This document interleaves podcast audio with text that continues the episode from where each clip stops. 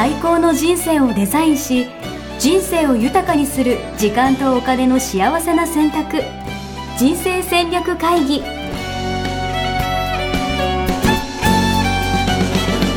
の番組は将来の仕事やお金人生にもやもやと不安を抱えている皆さんに元資産運用のプロキャリアとお金の戦略を同時に考える人生デザインコンサルタントの高頃もさあやが過去5年間延べ1700人の人生を望む形で豊かにしてきたメソッドを時間とお金の選択という切り口からお伝えしてまいります皆さんおはようございます。ございます。ミッションミッケ人生デザイン研究所の高頃もさやです。夏休み明け、やる気が出ない応援やすです。はい。ね夏休み終わりましたね。いやー、長かったな、夏休み。うん。お子さんもね、学校に帰られて。そうなんですよ。うん。なんか、子供が小学校入ってから、うんもう夏休みが長くて長くて、なんか もう常に休み気分みたいな、これうんもどうにかならんもんなんですかね、これ このそれはね、贅沢な悩みですよ。いやいやいやいやいや贅沢な悩み、お子さんがね、あの、10歳ぐらいまでのは、えーね、与えられたギフトですから、はい。その大変さも楽しんでいただいて、いやもうね、妻もなんか毎日お弁当を作ったりとかもそうだし、うん。そう、やっぱなんか、一緒にいたらね、なんかしなきゃいけないんじゃないかとか、ちょっとやっぱうんう思う、んうんうん。はい。な、ちょっとなんかもう、夏休み気分ですね、まだ私は。なるほど。まだね、えっと、1日、2日、2回に、2日間だけですかね。うん。うん。今日3日土曜日ですもんね。うんうんうん。はい。そうなんですよ。でも結構、だから、しかも私、地元北海道なんですけど、うんうん。北海道って夏休み短くて、うん。なんか2、3週間ぐらいで終わってた気がするんですけど、うん。あ、北海道ね、なんか1週間早いですよね。そう、2月早いです短いんですよ。そううんうん関東の夏休み、やっぱすごいなという、なるほど。それもあって長く感じるのかなそれはあると思います。うんうん。まああとはなんかもう私自身なんか今人生の夏休み期間中みたいなちょっとよくわかんない。はい。もう毎日が夏休みみたいなもんですからね。ええそうよね。やりたいことしかやってないですね。うん、で今日のテーマはですね、はい。連休明け、うんやる気が出ないとか、学校行きたくないとか、うん。会社行きたくないとか、うん。時があると思うんですけど、まあうんそういう時に、まあ無理して頑張るのか、まあそれともサボっちゃっていい,、いいよみたいな話なのか、うんうん。こういう話をちょっと聞いてみたいなと思うんですが、多分、そうそう、不登校とかの方々、うん。あと自殺率みたいなの多分そうだと思うんですけど、うん。夏休み明けがすごい多いみたいなうんうん。そうですよね。話を聞いて、うん。いやでも分かるじゃないですか、この連休明けね、いきなり日常に戻れって言われても戻れないみたいな。うんだからその辺どういうふうにこう切り替えていけばいいのかなみたいな話を聞いていければいいのかなと思ったんですが、うん。まあやっぱあれですよね、基本はサボりたかったらサボっていいと。うんうん。はい。あの、そうですね。えっと、不登校にもいろいろとね、要因があるので、うんあの、その要因にね、えーよって対応変わってくるかなって私は思ってるんですけれども、うんうんうん。一口にね、不登校と言っても違うなと思ってるんですけどうん、うんうんあの、例えば、本当に、あの、嫌な思いを、えーうんしていて、一学期に。ああ、なんかいじめられたとか？そうそうそう。はいはいはい自分の居場所がないとか、あの、自分自身でいるといじめられるとか、うんうんうん。うん。なので、すごい自分をこう作って作って、えー合わせて過ごしてきた、あーお子さんとか、うん。まあ大人もそうですよね。うんうんうん。そういう方は、あの、えー惰性で、えっと、毎日通うっていう、まあ、それがルーティンになってるので、うん。えー1学期中は、えー通いましたけれども、うん。それが一旦こう切れて、えっと、リリースされて、あの、非常に安心な状態、うんうん。えーで、心地いいなっていう状態で1ヶ月半ぐらいですか？うん過ごすと、その、あの世界にもう一回戻らないといけないんだっていう、えーすごく、こう、うーきつい状態はいはいはうん、になって、えっ、と、思い越しが上がらないとか、い。うんうんうん実際に、えー朝起きれないとかね、体が重くて起きれないとか、うん。そのようになる方、あー多いんですよね。その場合は、あの、無理していかなくていいと思いますね。えー、でもそこでもう、なんか、親から、親側の言い分からすると、うんうん。もう、その最初の一歩行かなくなったら、うん。その先ずっと行かないんじゃないかみたいな。うんうん。なんか、またい一回頑張って行き始めたら、まあまあ、まあいい、いいのか悪いのかはさておき、また惰性で 生き続けられるみたいなとこもあるじゃないですか。うんうん。だからそうですよね。それもあると思いますね。はいはいはい。あの、今日休んだらこのまま休んじゃうよっていうね。うん。うんそれもあると思うんですよ。そこの見極めだと思うんですけど、うんうんうん。例えば、ちょっとかったるいとかもあるじゃないですか。はいはいはいはいはい。うん。で、あとは、あの、えー一時的に嫌なことがあったから行きたくないとか、あの、昨日恥ずかしい思いをしたから今日行きたくないとか、そういう時には、あの、今日休んだらもう行けなくなるよっていううんうんうん。厳しい態度で、あの、えー泣いてても引っ張っていくっていうのを、うん。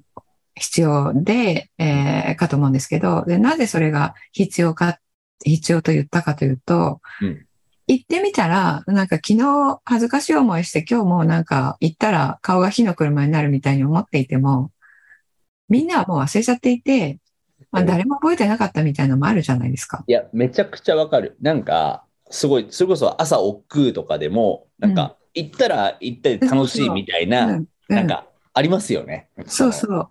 でそれは、そういう状況なんだなと思ったら、大丈夫だからと言って、はいはいはい。っていて、もうなんか送り込んじゃえば、なんだ、もう笑ってるじゃんってね、1時間後には。うん。うん、ってなったりする時もあるし、あの、さっきのように、もう構造的に、うんうん。えーもうずっと一人でいるとうか、んうんうん。ずっとこうね、あの、陰湿ないじめにあってるとか、入っても楽しくないみたいなね。そうそう。うん。その場合だと、あの、1学期の間は、本当に本当に絞り出すように我慢して生きてたけど、うん。えー夏休みを機会に行けなくなっちゃうっていうのは、あの、本当だったら1学期の間に発生していたこと、はいはいはいはい。うん。で、ちゃんと大人も向き合わないといけない課題だったのが、夏休みということがきっかけになって出てきただけなので、なるほどね。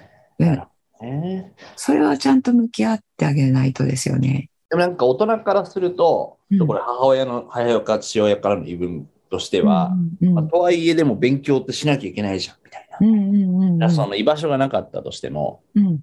とか、まあ楽しくないぐらいだったら、うん。こうん。う我慢しろよというか、うん。ちゃんと行けよみたいな感じで思っちゃうんじゃないかなと思うんですけど、うんうん。あの、勉強って、えー今やってる勉強ってね、あの、まあ、大して役に立たないというか、えそういうこと言っちゃいます？そんなことないでしょ。あの、で、えーなんで大学行きました？え？なんで大学行ったかって、いや、それはなんか行った方がいいかなと思って。ええ。ってことですよね。はい。ええ。大学で何学びました？麻雀と、お酒の飲み方とテニスとか。ってことですよね。はい。ええっていうことはですよ、あの、行った方がいいからっていう、まあ、時代だったんですよね。はいはいはいはいはい。え私なんかの時代も、あの、入る大学でもその後の一生が決まったんですよ。うんうんうん。えもう大学、えーここに入っただけでもその後は決まってるというかね、うんうんうん。レールが。一流に入ったらこっちのレール、三流だったらこっちのレールっていうね、決まっていたので、あの、大学に入るためには、えー高校もなるべくいいところに行き、中学もなるべくいいところに行きっていうことは小学校の時の基礎が大事っていう、うん。そういう考え方なんですけれども、今って大学、慶応出てるっていうのをどれくらい使えてます？で、あの、Facebook のプロフィールに、慶応経済卒って書いてドヤ顔してるぐらいですかね、本当に。うん。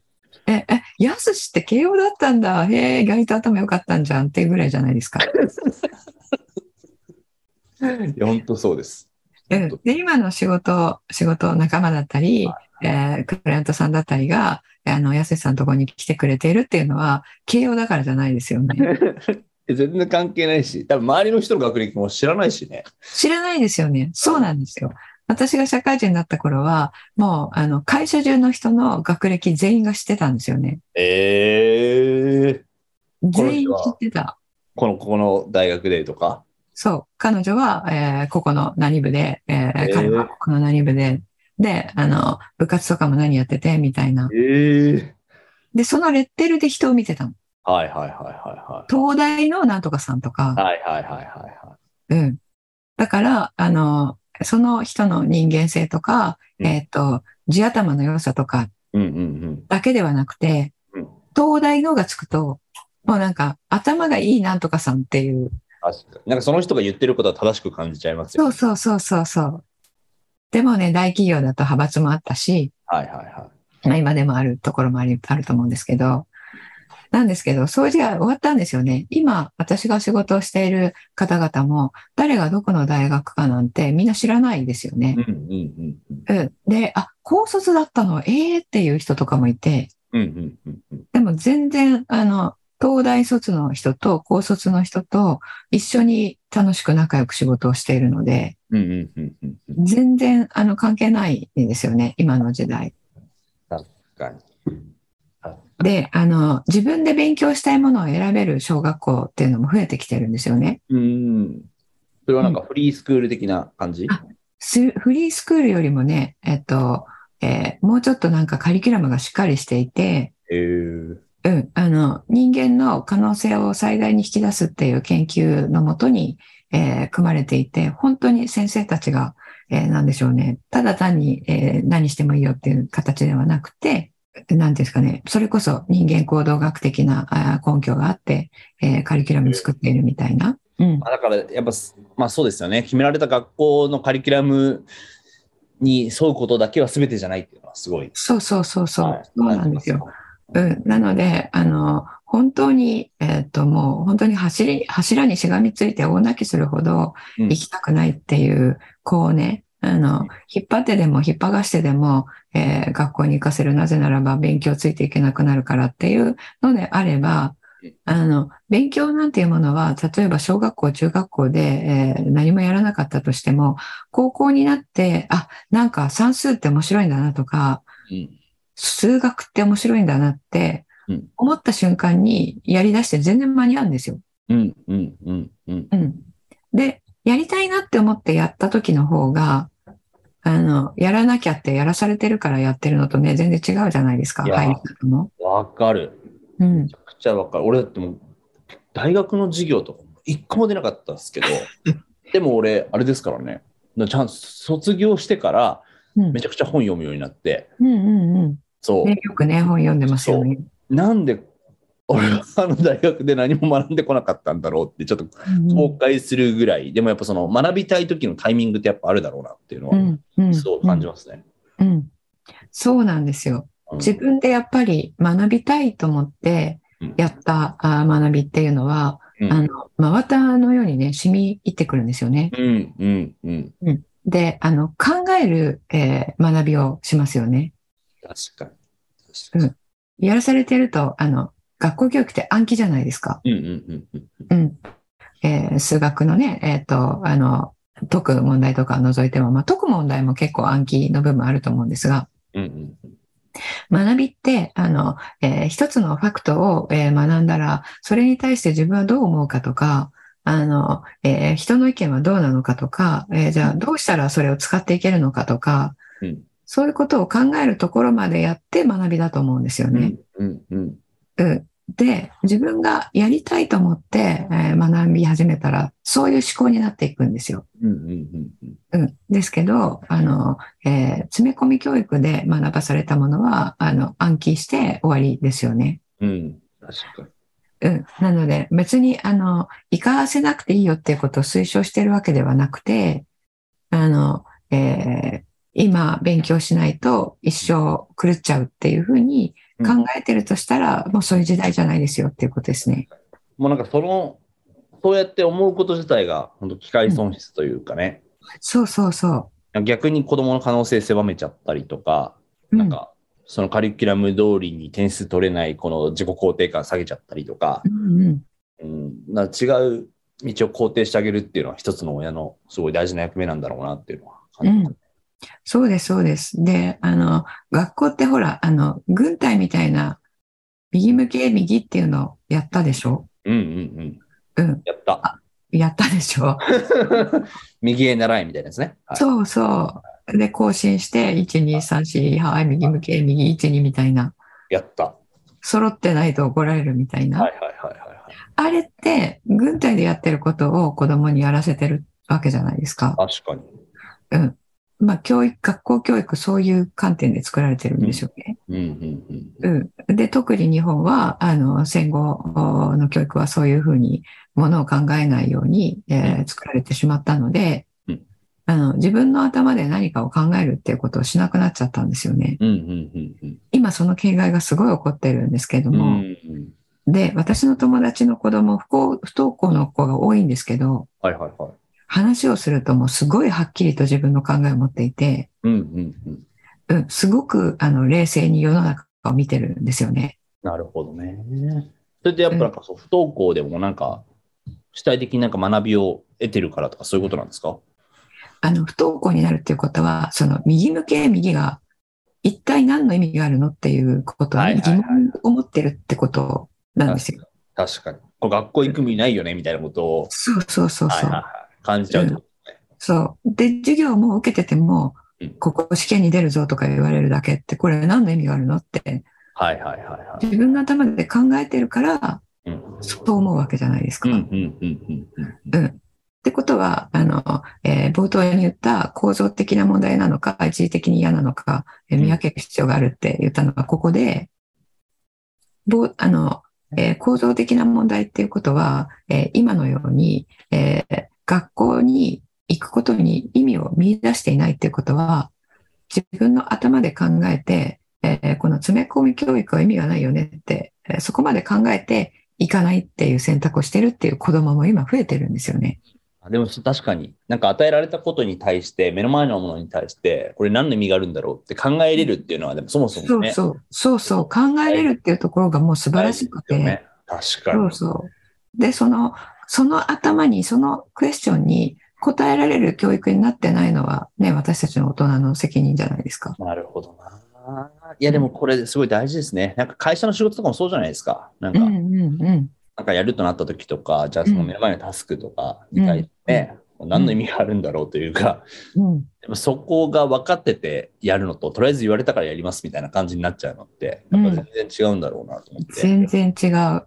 それ自分の力で、あの、会社だったとしても、えーもうここに入って上司がこう言うから仕方がないよねって言ってやるのと、うん。仕方なくないんじゃないのって、そう。いう中で自分として何ができるの？とりあえず少なくとも自分だけはこれは意味があると思ってやりたい、えーとか、うん。えーそういう、まあ、あの、えー構造的にもう大会社でそんなことを言ったらクビになるだけみたいに、えー思っていたとしても、クビにはならないわけなので、大企業は、日本の場合は。確かに。うん。その中で自分の、えっ、と、えー意味を見出す、喜びを見つけるっていうね、働き方を、えー模索していく人と、あ、もうとりあえずやれっていうからやっているっていう人とね、えー5年後、10年後やっぱり違いますよね。いや、めちゃくちゃ面白い。いや、なんか今、本当に、いや娘がね、今、小3で、うん。あの、私立中学のその受験みたいなことを調べ始めているわけですよ。うんうんうん。なるべく受験した方がいいのかなとか、どこの塾がいいのかなとか悩んでるんですけど、うんうんうんもはや、もはや不登校でいい気がしてきましたね、本当に。うん。いい学校に入って、あの、質の高いうん教育を受けるっていうのもね、あの、それが大事と自分で思うのであれば、それも一つのね、選択ですよね。うんうんうん。なるうん。うん。ほど。これ一方で、ちょうんもう時間あれかもしれないけど、うん。あの、じゃあその、家にいて、うん。ゲームと YouTube しかしてないの？みたいな、うん。うん。うん。それも子供の悩みあるあるトップ3に入ると思うんですけど、うん。家で子供がゲームと YouTube しか見ない。うん。うん。それはどう、どう思います？なんか。それうんそれはね、あの、えっと、機会をたくさん与えてあげた方がいいと思いますね。うーん。それ以外の？例えば、なんかわかんないけど、なんか外に出る機会とか？そうそう。山に連れて行くとか、はいはいはいはい。山登りしてみるとか、ボートに乗ってみるとか、うんうんうん。あの、たくさんのことをやってもらってうん、で、その中で、あの、えー YouTube がいいとか、えーゲームがいいとか言うんであれば、うんえーそれはその子の選択なので、えーそれは尊重したらいいと思うんですけれども、あの、今、子供も学校と家しかないっていう人多いですよね。その中で面白いものって言ったらゲームになるっていう、そういうことだと思うんですよ。選択肢をそもそもね、知らないというか。うんうん。うん。なので、たくさんのことを、えー例えば、あの、えークラシックのコンサートに連れてってみるとか、うんうんうん。うん。クラシックじゃなくてもいいんですけど、ロックコンサートに連れてってみるとか、いろんなことを、あの、機会として、えー経験する機会を親としては与えてあげて、その中で子供が、あ、これすごく面白いって思うものがあったら、その、えーゲームがいかに面白かったとしても、えーゲームをほっぽってそっちに、えー行くっていうことも考えられますよね。うんうんうんうん。うん。確かに。で、今の、あの、現状の生活だと、うん。ゲーム行っちゃうのは、うん致し方ないと思いますね。うーん。うん。他にだって面白いことないわけなので、確かに。うん。なるほどな。だからそこに対してどういうこう刺激を、うん。環境を用意してあげれるかみたいな。うん。そうですね。あの、弊害はゲームばっかりやってると勉強しないからっていう方多いんですけども、はいはいはい。ゲームと勉強で比べたら、自分だってゲーム取るじゃんって いや、まあそうだね。ゲームとね、えっ、と、我慢していってる仕事だったらゲーム取るじゃんっていう、大人でもそうなので子供はそうなんですよね。うんうんうん。うん。で、ゲームばっかりやってることはなんなんで良くないかっていうと、その、勉強をしないっていうことではなくて、うん。あの、脳がうん、そその仕様になっていくんですよ。その仕様っていうのは？ゲーム脳みたいな？そうそう。あの、えーそれしか、あの、それにしか反応しなくなる。はいはいはいはいはい。うん。あと、あの、電子あるじゃないですか。はいあれで、えっ、と、脳のある部分は活発に動くけれども、うんうん、その以外は、えっ、と、神経回路が育たないっていう。ああ、なるほどね。感性みたいなね。そうそうそう。YouTube とかも一緒ですよね。だからね。そう。あの、受け取っ、ずっと受け取っているだけで、目の前で、あの、えー画面がこう切り替わっていく。うん。まあ、それこそね、れ体を動かしたりみたいなことはないわけですしね。そうそう。なので、えっ、と、五感の感性が失われていく、失われていくというか、育たないんですよねう。んうんうん。うん。うん。それの方が弊害なんですよね。ねで、あと、あの、人の気持ちがね、わからなくなるっていう、まあ、あの、えー研究結果もあって、うんゲームとか YouTube とかばっかり見ていると、だってあれっすもん。なんか外でね、わかんない公園でみんなでサッカーとかしててもらえたらいいなとか思いながらも、うんうん。僕たちはマンションの下で 地べた座ってスイッチやってますからね。本当うにーん。ねまあだから外でね、そう、のびのびと遊ぶ場所がそもそも少ないみたいなことももちろんあるかもしれないですけど、まあそれも含めてってことですよね。え。うん。そうですね。うん。面白い。まあなんかね、あの、なるべくいろいろなことに、えー興味を持つきっかけをね、あげるっていうの大事かなと思いますね。いや、こういう教育系の話は、うん私はすごいありがたいですね。うーん。もう、まさにいろいろ考えさせられることがあります。うんうん。あの、やっぱり、えー自分で感じる、自分で考える、うん。その下地を作ってあげるのが、うんうんうん。えっ、と、小さいお子さんいる方の、まあなんか、やっていただきたいなって思うことですね。うん。うん。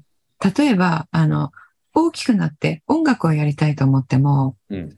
これ私の実際に、えーえー友人がそうだったんですが、うん。あの、絶対音感っていうのは子供の時に、えっ、と、えーそれ習得しないと大人になってからはもう無理なんですって。ええなるほどね。子供の時だからこそ身につくものがあるみたいな。そうそう。その年代でしかうん発達させられない脳の神経ってあるんですよ。うんうんうんうんうん。で、それ感覚も同じで、うんうんあの、バランス感覚とか、身体的なバランス感覚とかですよね。うんうんそれもそうだしうん、あの、えー三半規管とかもそうですよね、それで言うと。うん、その自分の体重と、えーこの動きとで、えーどうバランスが取れるかっていうのを自分で、えーこうコントロールする力というか、感じてコントロールする力とかっていうのも、うん。えー小さい時に、あの、やっていること、そうじゃない、えーくて大人になったこと、あの、空間認知能力とかね、うんうんうん。そういうのにも関わってくるんですよね。うん。うん。で、あの、私の知人は、えっ、と、なんかの表紙に私はちっちゃい時からピアノをやってましたっていう話になったんですよ。そしたら、あの、ちょっとこう顔色が変わったんですよね。安安心な顔色じゃなくて、ピキっていうなんか反応した感じになって、うんえ、なんか私悪いこと言ったかなと思ったら、こう、苦節をつく潰したような顔になったんですよね。ほうほうほで、え、っていうことは高頃さん絶対音感ありますよねって言われたんですよ。う はいはいはい。で、その時私初めて絶対音感っていう言葉を聞いて、はいはいはい。何ですかそれって言ったら、あの、音を聞いたら、なんかの音を聞いたら、そのドレミファソですぐにあの弾けますよねってはいはい言われたんですよね。うんいや、それ弾けるでしょって言ったんですよ。はい。で私は誰もがそれできると思ってたんですよ。ああ、なるほどね。うん。そしたら、その方が、いや、それできないんですよ、普通って。ちっちゃい時からやってたから、あの、聞いただけで、えーあ、今のはそうですねとか、みですねとかわかる。なるほど。羨ましい。その方は、そう、あの、今、オーケストラで、うんえっ、と、えー土日は、あの、えー市民オーケストラに入っていて、うん一生懸命活動されてるんですよ。うんうんうんうんで、その中でも、そのちっちゃい頃からやってる方と、大人になってからやった方の、この差が、やっぱり歴然なんですって。えで、技術的なものは、あの、練習したらね、あれなみたいですけど、そういう感覚的なもの、うん。うん、はやっぱり追いつけないものがあるっていうので、ー、あの、やっぱりすごい悔しいですですよね。なるほどな、うんあそういうことってたくさんあって、今のはね、一例ですけれども、ちなみになんか、あの、ちょっとなるほどって最後かもしれないですけど、ささっき言ってた、うん。なんだこれって何の意味があるんだっけみたいなことを考えるみたいなのって、俺すごい大事だと思ってて、うん。うん。それも、なんか、なんか、頭が硬くなると手遅れみたいなこともあるんですか、なんか、うん大人になったらその癖、思考の癖は抜けないというか、そういうのもありそうだなと思ったんですけど、そうですね。それはね、あるかなと思いますね。そうなんだ。それは、もうなんか、大人になればなるほど柔軟な思考ができなくなるみたいな話とか、なんかそう、いろいろありそうだなと思って。うん。あの、思考の柔軟性っていうのも訓練できますけれども、はいあの、放っておくと、えー自然に、えーこう、野放しにされている状態だと、うんえー自然に柔軟にはならないんですよね。うんうんうん。自然な形だと、どんどん、あの、硬直していく方向に行くので、うん。うんなるほどね柔軟にしようと思ったらロボッ、トみたいな感じになっちゃうってことか。あ、そうそうそうそう。あで、あの、人間って過去の経験をデータとして持つようになるので、あ。うんうんうん、過去にこうしたらこうなったよねっていうのがどんどん溜まっていくわけじゃないですか。うん。うんうんうんうん。うん。なので、あの、今、今の自分でまっさらな状態でゼロベースで情報を受け取ってうん、これが、あの、正しいのか正しくないのか、真実なのか真実じゃないのかっていうことも含めてうん、考える、あの、えーこと自体をもうん。うしなくなるなるほどね。で、あの、確証バイアスっていうのがあるので、はい人間は、あの、自分がこうだって思ったことに対してはう、んそれのサポーティングエビデンスは、それと同じことを言ってるような情報は、そううんだそうだって言って、どんどん受け取るんだけども、それに反数するような情報は。スルーするんですよ、人間って。だから、どんどんどんどん自分がこれはこうだなって思っている情報ばっかりが自分の中に入ってきて、うん。で、もっともっと凝り固まっていくんですよね。で、今って SNS がそれを助長してるんですよ。えー、あの AI であなたの好きなような記事とはいはいか、Twitter とかインスタとか Facebook も全部そうじゃないですか。自分の思考とか趣味思考を肯定するようなそうそう。情報ばっか来るってことですそうよね。そうそう。で、いいね、自分がいいねしたり、長くとどまって全部読んだものが、あの、えー記録されて、それと同じようなものが自分のタイムラインに流れてくるので、なので自分のタイムラインと、あの、全く違う意見の知人のタイムラインと流れてくるニュース全然違うんですよね。そのフォロー好きなね、インフルエンサーの人とか、専門家の人とかがいたら、やっぱその人の思考にやっぱ浸透しちゃうというかね、なんか、そそうそうそう。の人信じちゃうね。そう。なので私いつもお伝えしているのが、あの、自分と反対意見の人もフォローして、うんうんうん両方をまんべんなく情報を取って、自分でそのたんびに、えー考えるってことを、えーしましょうってお伝えしてるの、それなんですよね。えーこの人違ってること言ってるって言ったら、フォローしても外すじゃないですか。確かに。何言ってんだみたいな感じになりますもんね。そうそうそう、全然違うよ、前って思って、ブチってフォロー外すと、自分の周りにイエスマンばっかりの情報源をうん揃えてるってことになるんですよね。で、どんどんどんどん、そうだそうだって言ってうん、自分の主張を、あの、強くするようになるんですようんね。うん。そうすると、人の反対意見っていうのを、あの、受け入れる土壌っていうのはなくなっていくじゃないですか。うんうんうんうん。っていうと、どんどんと自分は正しい、相手間違ってるっていう二極にどんどんなっていくんですよね。ああ、いや、そうですね。いや、ちょっとまたね、不登校の話とはそれちゃったかもしれないですけど、うんうん。まあでも、その時だからこそ座ってることができるというか、得ることができるものもたくさんあるってことですもんね。うん。そうなんですよ。そう、それましたけど、なので、ゲームばっかりやってることの弊害っていうのは、うんその時期にしか得られない、その脳の神経回路の発達が、えーゲームをやってることで育つ部分もありますけど、あの、機械損失になってる部分もあるので、うんうんうん。うんできるだけね、いろんなことに触れさせて、例えば、えーピアノもね、あの、えーピアノっていうのがあるんだよ、みたいに、ピアノかっこよく弾いてる人のことを見せて、うん。で別にっていうんだったら、それで、えー絶対音感はあ持たなくても、その子は一生別に後悔とかしないわけじゃないですか。うんうんうんうんうん。なんですけど、ちっちゃい頃でも、その興味関心っていうのがすごく現れているので、うんうん。見せて、わ、すごいな、かっこいいなって思ったら、あの、えーそれこそ YouTube でもピアノばっかり見てるとか、うんうん。そういう状態になったら、あの、その、そこの部分を伸ばしてあげる機会を作るっていうね、あの、大人としては機会を作るっていうことを、えーしてあげるのが自分の頭で考えるっていうことにつながるのかなと思いますね。で多分ね、これ見てる方で、それを子供を育てたりとかもそうだし、まあ自分自身のこともそうだしね、うんあの多分いろいろ参考になったんじゃないかなと思うんで、ちょっと頭柔らかくして、学校行かなきゃいけないみたいなのもそうだもんね。固定観念というか、うん。うん、なってると思うんで、ちょっと柔軟に生きていきたいなと思いました。はい。ありがとうございます。はい。ありがとうございます。あの、これね、えっ、と、いろいろぐだぐだいつも喋ってますけど、いや、あのぐだぐだじゃないですよ。うん、私たちの主張をお伝えするというよりは、あの、私の中では、あの、いろいろと、えーこの視点をね、えー提供して、うんうんうん。あの、たくさんの視点を提供して、えっと、皆さんの中で、えー自分はどう思うかなっていうのをね、考えていただきたいなと思ってるんですよ。うん。そういう意味で言うとね、どっちシリーズとかっていうのはまさにそうですそうよね。、そうそう、まさにまさに。私は普段こっち派だけどみたいな。うん。こういう考え方もあるんだね、みたいなね。そうそうそう。そうなんですようん。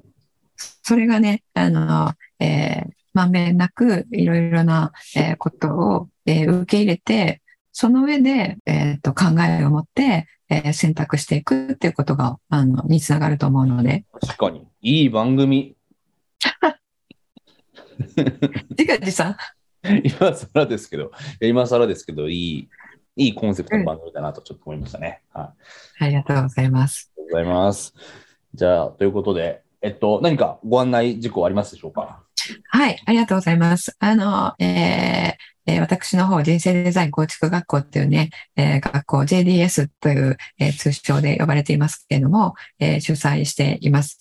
えで、この学校でお伝えしていることを、えまあ、切り取って、えこちらのポッドキャストではお伝えしているんですけれども、えその、えー一日体験、え入門講座、えーというものを9月からまた、えー再開することになりました。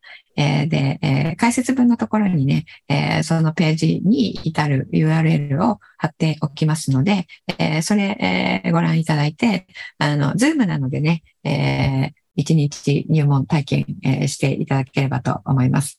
えっと、三つの柱はですね、えー精神性の部分と、えーまあ、こういうことをどう考えるかっていうところも含めて、えーえ自分の価値観を出すっていうことをどういうふうにやるのかっていうのと、え価値観に合った、えキャリアを、ええこう走っていくのをどうしたらいいのかっていう具体的なやり方と、あとは資産形成ですね。お金の不安がない、え状態を、えなるべく若いうちから作るっていうような、え3本の柱でお伝えしています。えーそれを科学的根拠ですね。なぜこの方法を取るのかっていう科学的根拠があるものだけを使っていますので、えーその根拠も、え同時に、ええお伝えしたいと思いますので、この3時間、えから4時間のセミナーですが、えこのセミナー来ていただいて、えーいろいろなことをね、考える、えこれだけできっかけになったという方もたくさんいらしていただいてますので、えーぜひそちらの方来ていただければと思います。ちなみになんかそう、今回の話で言うと、まあ、参加している皆さんがね、うん全員こう主体的に学びを得たいとうんいうところで参加されてるんで、うんなんかそういう環境に身を置いていただけると、すごいまた景色が変わるんじゃないかなと思いますね。そうですね。あの、それで言うと、この間、8期から12期までの、はいあの、リアル卒業式っていうのを開催したんですけど、はいはいはい。うん、あの、8期からコロナになってしまったので、うんうんうんえっと、ズーム開催になってるんですよね。うんうんうんこの2年半。うんで、いつも卒業式はそれまで、あの、えーリアルでね、えーそれこそ小学校の卒業式みたいにやってたんですけど、はいはいはい。えーそれがなくなったので、こう、一斉にね、8期から12期まで、えー集まっていただいてやったんですよ。うんうんうん。そこでね、皆さんの、あの、えーお互いを尊重する気持ちとか、うん。その場の雰囲気とかがすごい良くてですね、えー、みんな注意を注意をとか言ってるんですか、それもそうなんですけど、えーお互いのね、価値観を尊重するっていう生き方が、あの、根付いているのと、そうね。あの、お互いこう、助け合うっていう、一人の人がこう人生の課題に、えー直面したときに、はいえーもうね、勝手に集まって、卒業後もですよ。は勝手に集まって、勝手にあの、ワークをしてるんですよねい。。えー、すごい。うん。で、そういう財産を得られるっていうのはすごい貴重だなと思います。確かに。しかもみんながね、それぞれの価値観に生きてるっていうことだから、うんやっうん。ぱ居心地もいいでしょうね、やっぱね。居心地いいらしいですね。もう本当に満面の笑顔で。すごい。で人が集まると、ちょっと、あの、あの人、ちょっとどうなのみたいな、はいい。ろいろこう、噴出してくるじゃないですか。確かに。派閥みたいなね。わかんない。そうそう。全然ないんですよ。えー、うん。これだけ大人が集まってて、そう、珍しいと思うんですけど、皆さん本当に仲が良くて、仲がいいだけではなくて、あの、人生に前向き。うんうんうんうん。うん。なので、課題が来た時に、あの、えーやってらんねえや、みたいな感じに ならず、そう、それと向き合うためにね、参加してる。そうそう。で、一人で向き合うと、やっぱりなんだかわかんないや、これってなっちゃうところを、あの、えーそのチームメイトと一緒に考えると、えーこれってこういうことじゃないのっていうのをね、えーこう理解できて、あ、やっぱりこの試練だと思っていたものもうん愛だったんですねっていうことが、その度に分かって、納得して進めるんですよね。うん。まあそんなこともありますので、えーこういう話をね、えーたくさんしていきたいと思いますので、えーぜひいらしていただければと思います。あとですね、あの、えー今年に入ってからスピンオフ講座というのを作ってまして、ニューヨーク講座。うん、あの、資産形成だけ学べるとか、はい心理学だけ学べるっていうね、えーそういうう切り取ったものを、あの、えー受けていただけるような形になっています。うん。うん。で、今、あの、えー資産形成も、えー実はね、ちょっともう3期までやって、やりちゃ、や、ややり終わっちゃった。はいはい。で、今度4期なんですが、え4期の募集と、心理学の方も3期ですね、あの、募集をしていますので、えーそちらのね、情報も、あの、ちょっとチェックしていただければと思います。それも、え、体験講座に行ったら分かるって感じなんですか？それはね、それ専用の体験講座を作ってますのでな、るほど。うん。はい。全部出ていただいて、なんか、どれにしようかなっていうのですね。選んでいただいてもいいです必要なやつを参加していただけると思いまで、す。このスピン、スピンオフ講座は私ではなくて、認定講師がやってるんですね。うんうんうん。うん。なので、えー7年前は皆さんと同じ人生に迷っていた、えー人が、えー自分の道を見つけて、えー自分の講座っていうのを作ったっていうね、そういうストーリーも見ていただけると思いますので、うんはい。ぜひいらしていただければと思います。ありがとうございます。はい。じゃあ今日はこんな感じで。はい。はい。じゃあ、あの、えーお子さんをね、えー、1日2日学校に喜んで行った方も、泣いていて行かない方も、ね、今日のを聞いて、ご両親同士でね、話し合っていただければと思います。いいですね。ありがとうござい。はい。ありがとうございます。じゃあ、あー Have a nice weekend. ありがとうございます。ありがとうございます。